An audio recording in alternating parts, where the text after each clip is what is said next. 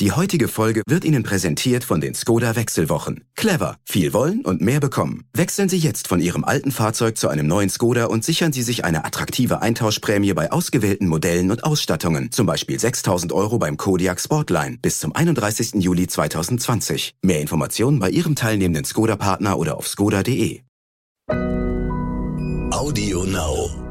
Da kann ich leider aus der Beratungspraxis berichten, dass es im Moment sehr schwierig ist, äh, darauf zu vertrauen, dass die Anbieter auch freiwillig Gelder zurückzahlen.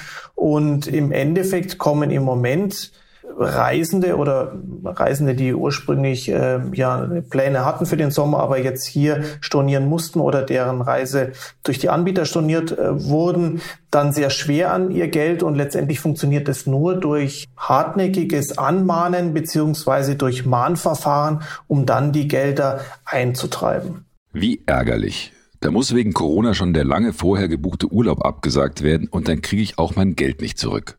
Das geht derzeit leider vielen so, weil selbst große Reiseanbieter und Fluglinien einfach abtauchen, sobald Kunden ihr Geld wieder haben wollen.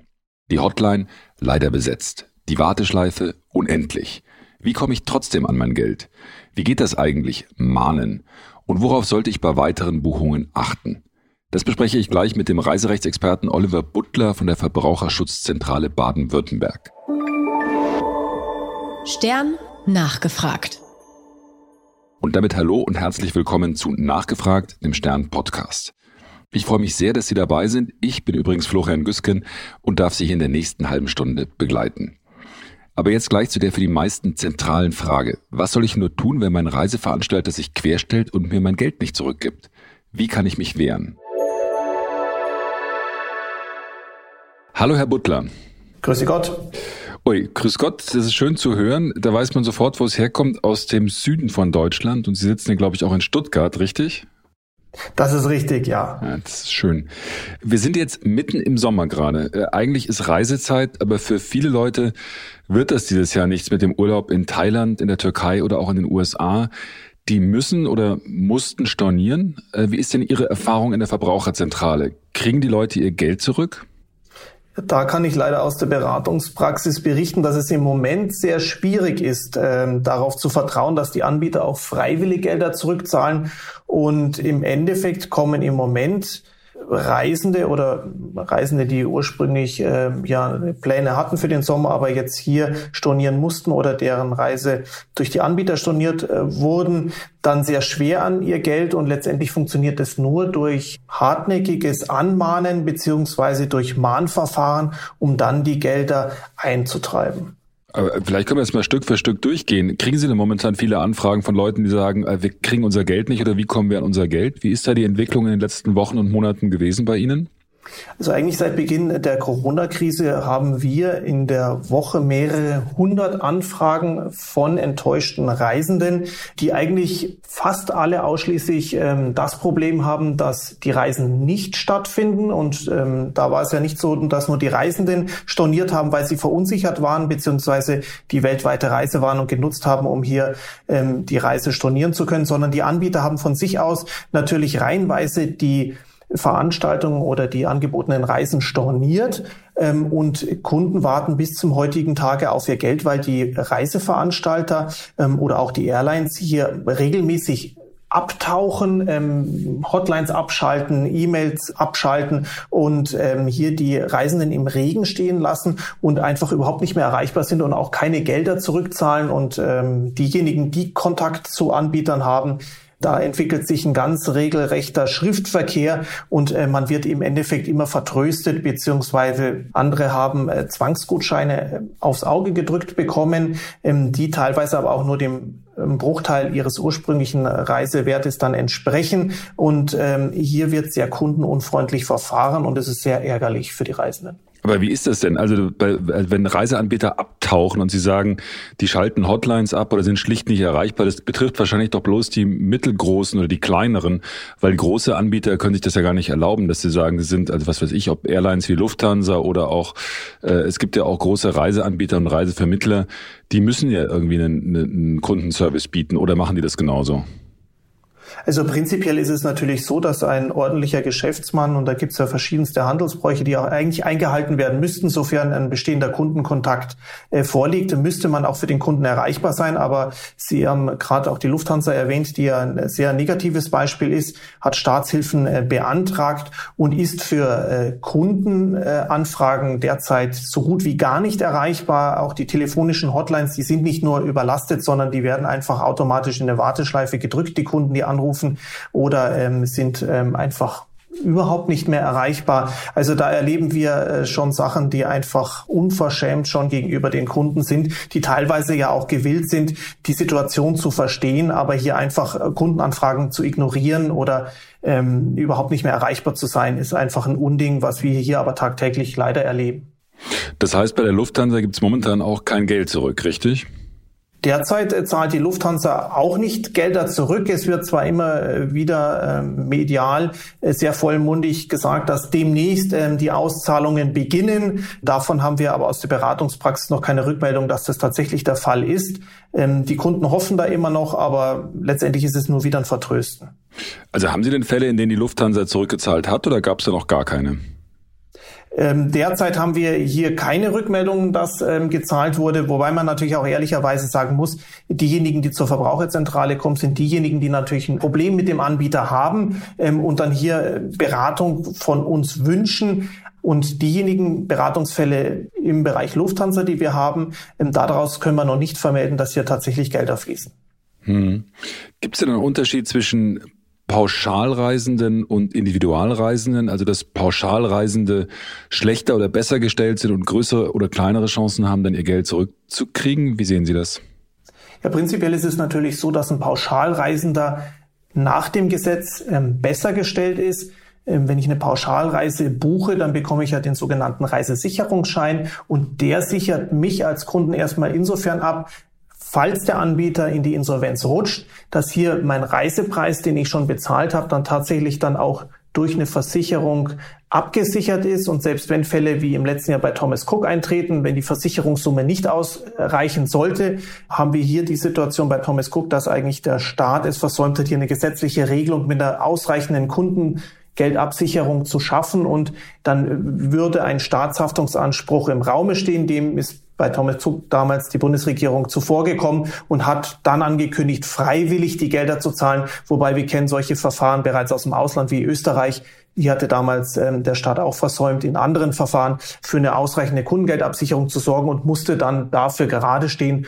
Und sowas würde natürlich im Raum stehen. Insofern hier wieder massig Insolvenzen vielleicht auch im Raum stehen. Hm.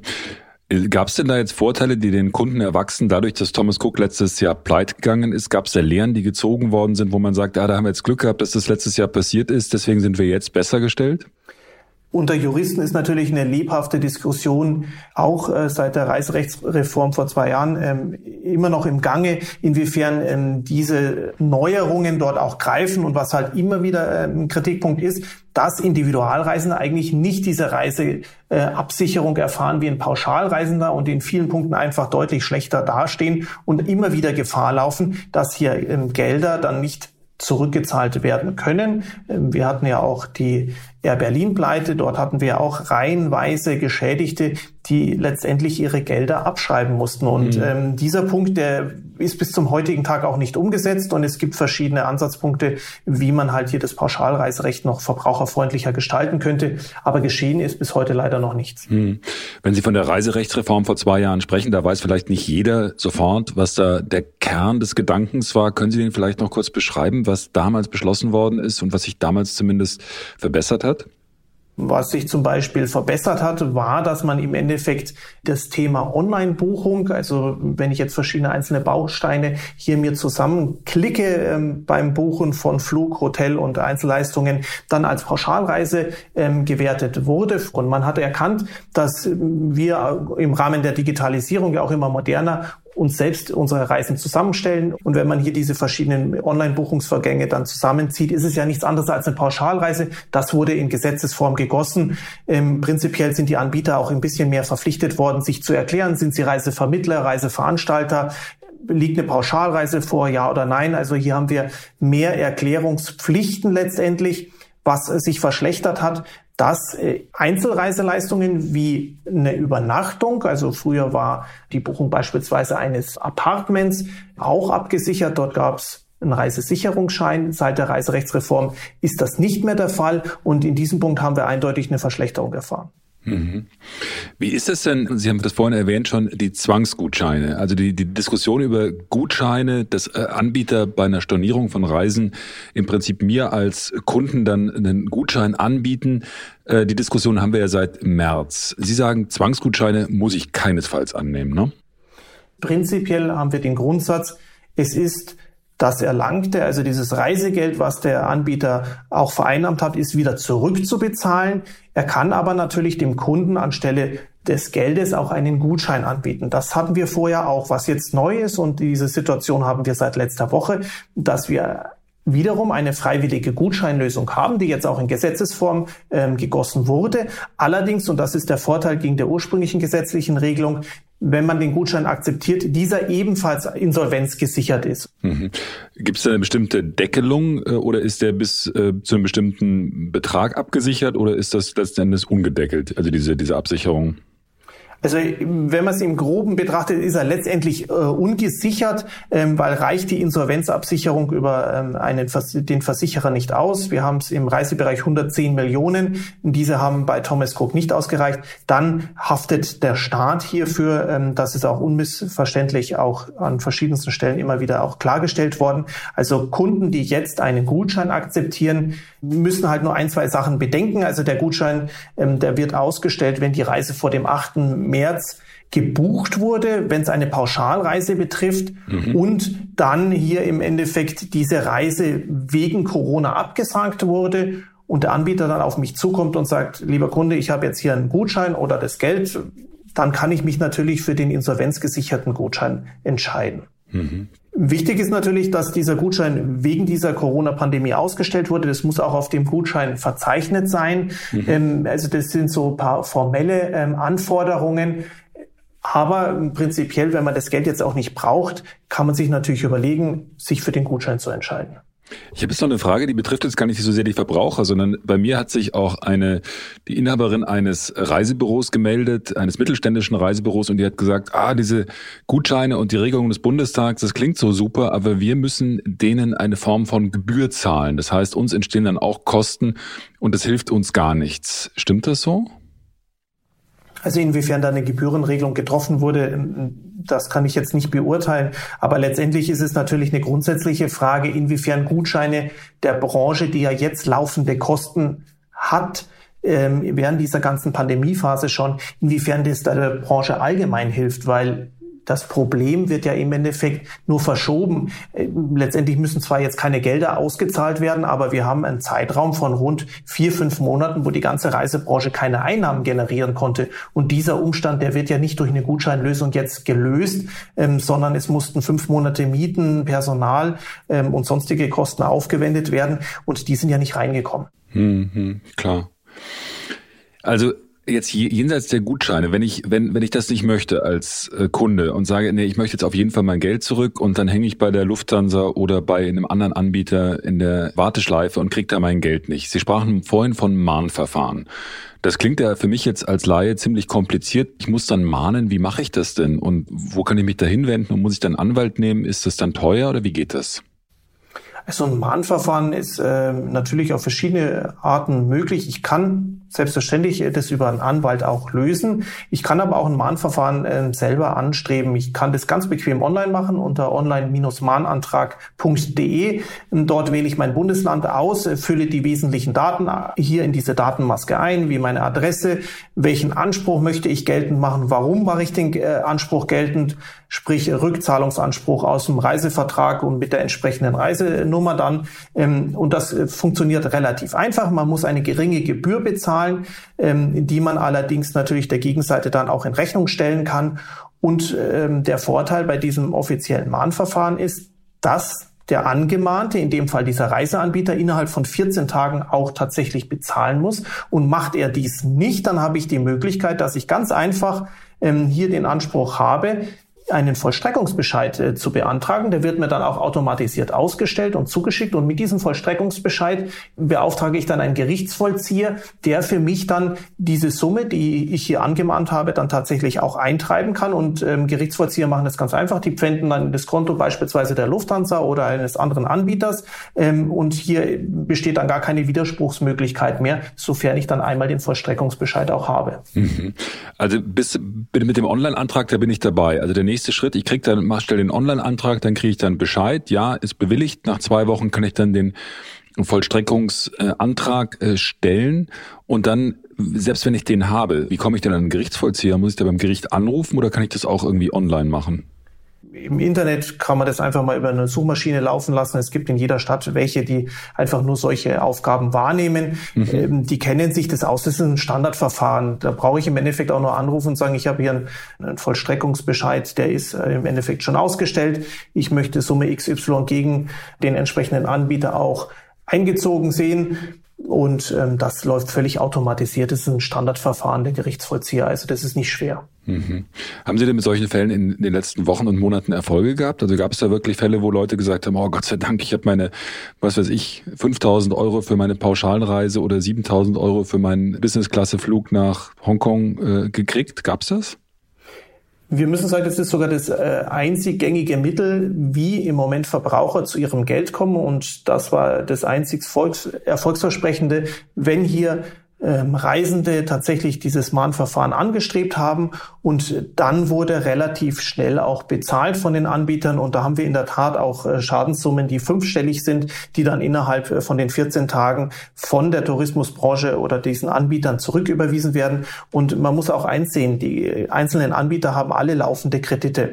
Und wenn jetzt hier im Endeffekt sie in ein Vollstreckungsverfahren mit reinrutschen würden und mehrfache äh, Vollstreckungsbescheide gegen einen Anbieter erlassen werden, dann kann natürlich die Bank äh, einen laufenden Kredit auch vorzeitig aufkündigen und das möchte die Branche natürlich verhindern, weil dann sofort die Insolvenz auch im Raume steht.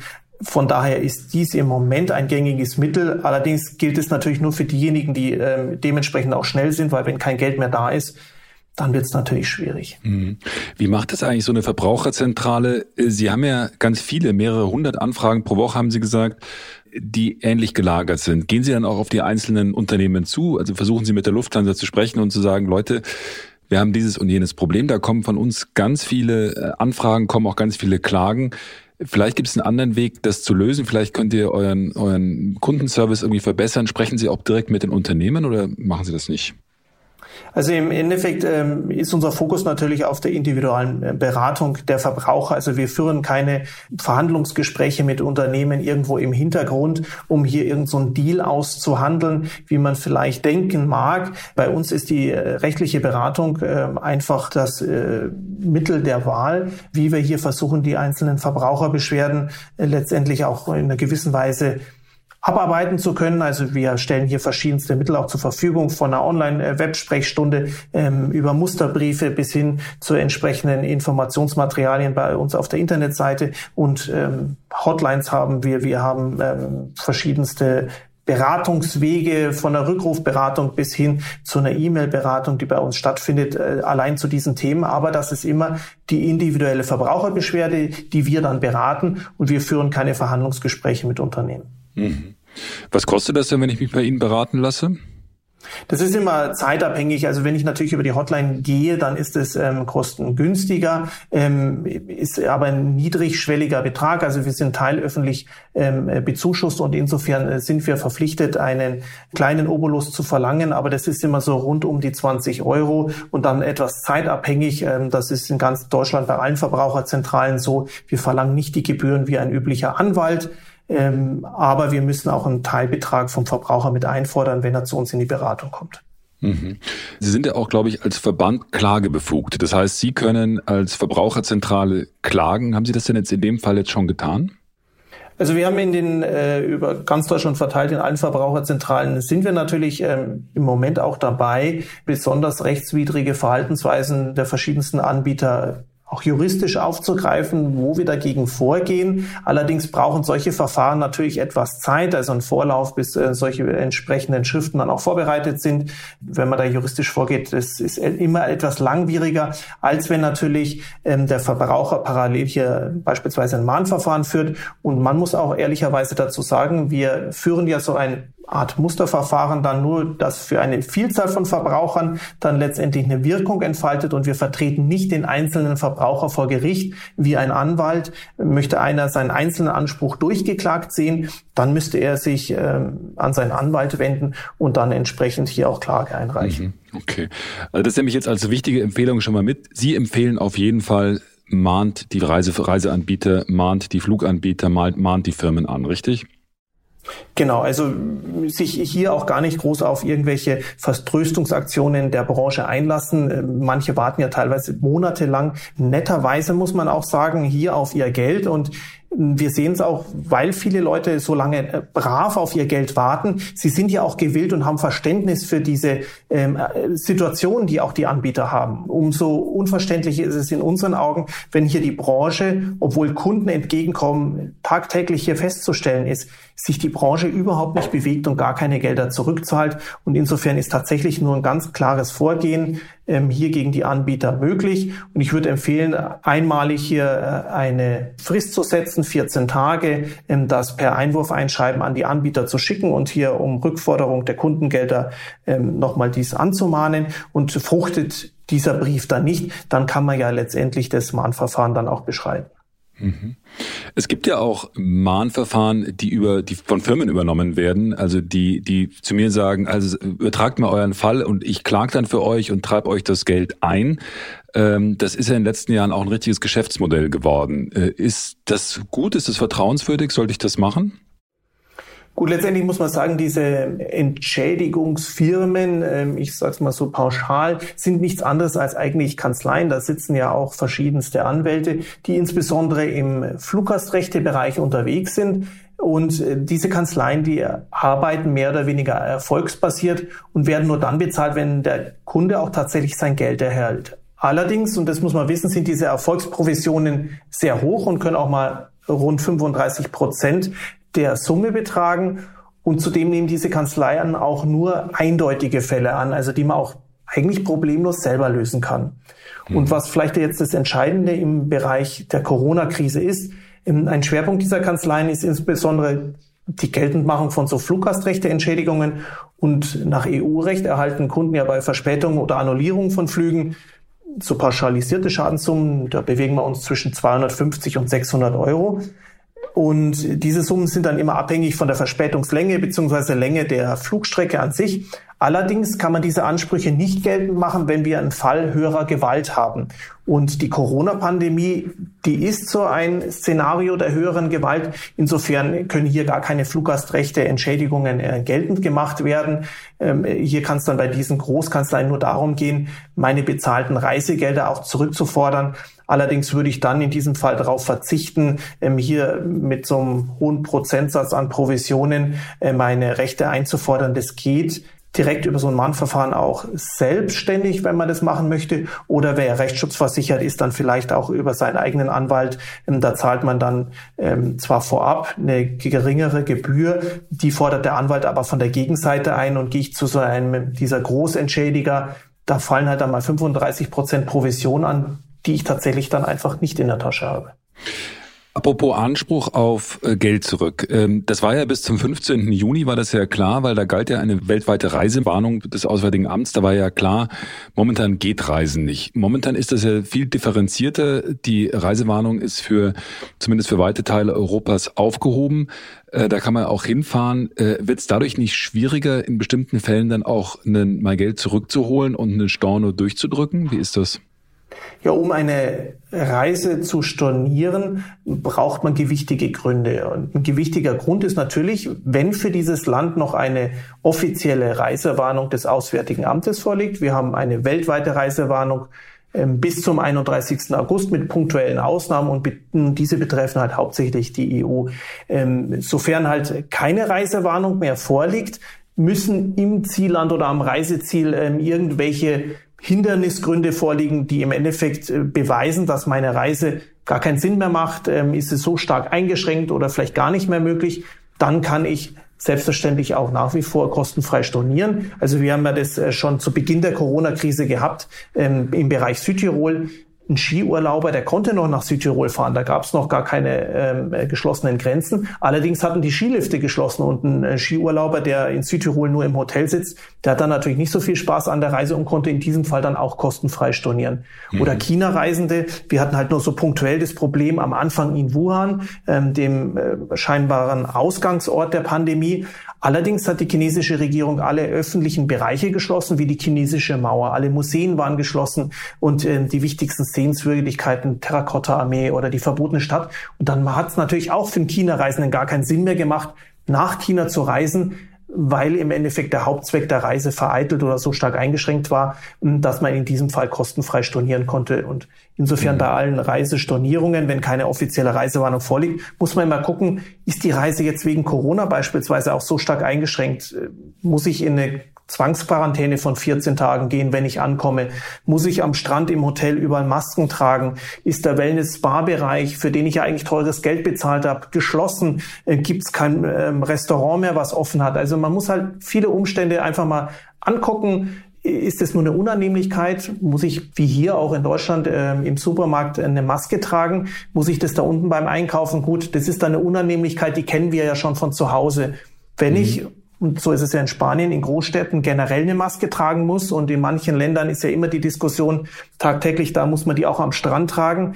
Gut, dann macht ein Urlaub im Süden, wo ich braun werden will, natürlich wenig Sinn, wenn ich mit einem weißen Streifen im Gesicht dann zurück nach Hause fliege. Also Sie müssen dann im Endeffekt die Reise immer im Einzelfall angucken. Macht sie Sinn oder macht sie nicht mehr Sinn? Hm. Kann ich denn argumentieren, dass ich zu einer Risikogruppe gehöre, was ich vorher nicht wusste, weil Corona vorher nicht existiert hat und deswegen gerne die Reise stornieren möchte oder ist das kein Reiserücktrittsgrund?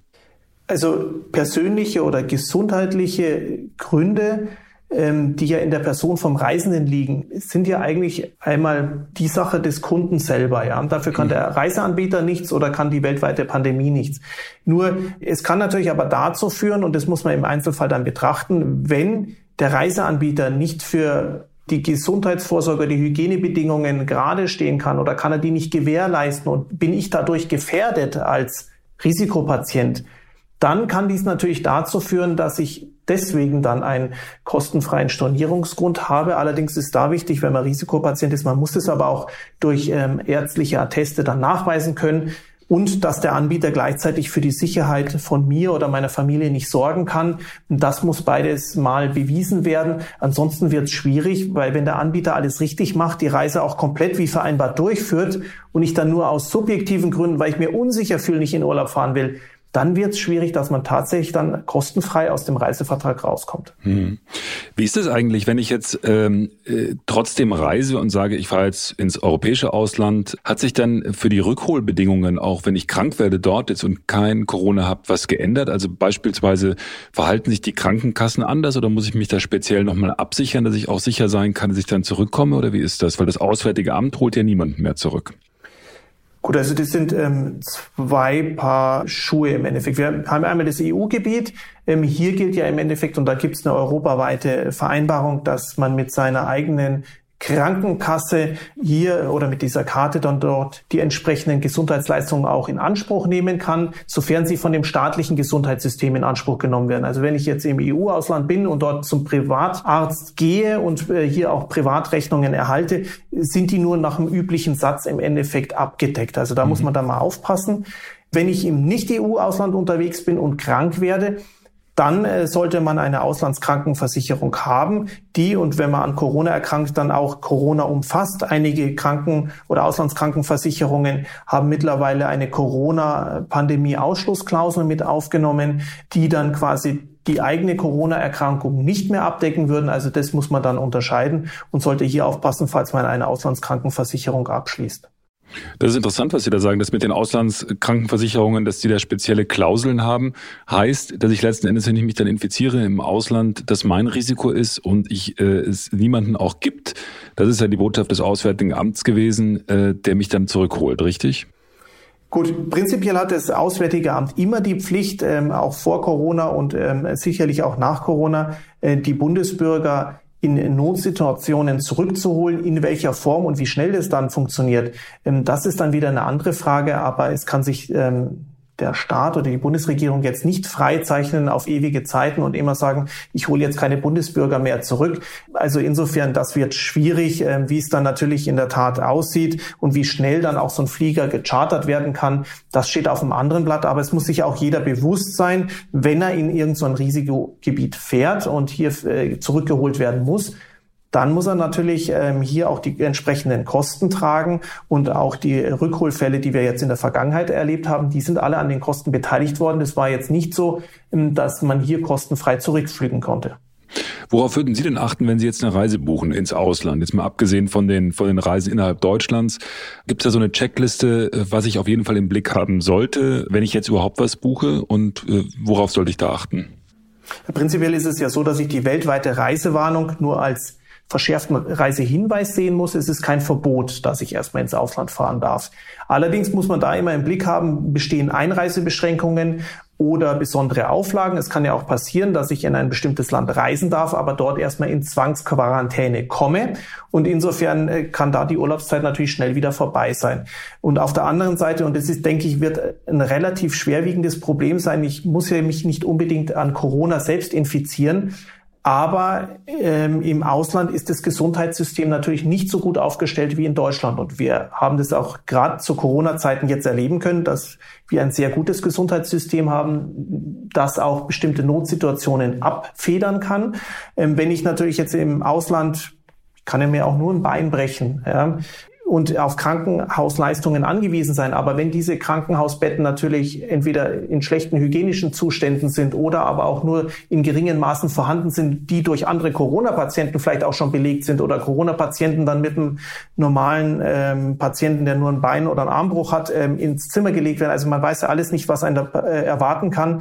Und das wird eher dann natürlich ein Problem sein. Es gibt weniger Ärzte vielleicht als hier, weniger Beatmungsgeräte oder ähm, auch Krankenwägen oder Notfallszenarien, die da besser abgefedert werden, wie auch Hubschraubereinsätze und so weiter. Also das läuft hier in Deutschland oder vielleicht auch Europa besser als irgendwo in Afrika. Mhm, klar. Wie, wie machen Sie das denn? Also machen wir es mal ganz persönlich. Würden Sie momentan mit, mit dem Flugzeug fliegen? Also ich persönlich würde nur eine Reise buchen, die man entweder flexibel stornieren kann oder wo ich im Endeffekt eine Ausweichmöglichkeit habe. Da bieten sich natürlich in erster Linie Urlaubsfahrten an mit dem eigenen Auto. Sobald ein Hotspot auftritt, kann man sich immer wieder ins Auto setzen und zumindest zurückfahren. Hm. Ähm, inwiefern man dann in Deutschland in Quarantäne muss, steht dann natürlich wieder auf dem anderen Blatt. Aber vom Prinzip äh, muss man halt was wählen, wo man flexibel ist. Und das ist bei Flugreisen, streiten sich die Virologen, wie sicher ist Fliegen an, an sich wegen dem Virus im Flugzeug. Ähm, die einen sagen natürlich, wir haben sehr gute Filtersysteme, da ist die Luft sogar besser als in der S-Bahn. Mhm. das kann ich jetzt äh, nicht beurteilen, ich bin selber kein Mediziner, aber wenn ich jetzt davon ausgehe, selbst die medizinische Lage im Flieger ist ähm, hervorragend, ähm, habe ich natürlich die Schwierigkeit, wenn ein Land die Grenzen dicht macht und wir haben es durch die Rückholaktionen gesehen, dann wird es immer recht schwierig, dass ich zeitnah wieder zurückkomme. Die meisten von uns haben glücklicherweise noch eine Arbeit, ähm, wo man dann auch nach dem Urlaub wieder pünktlich erscheinen muss.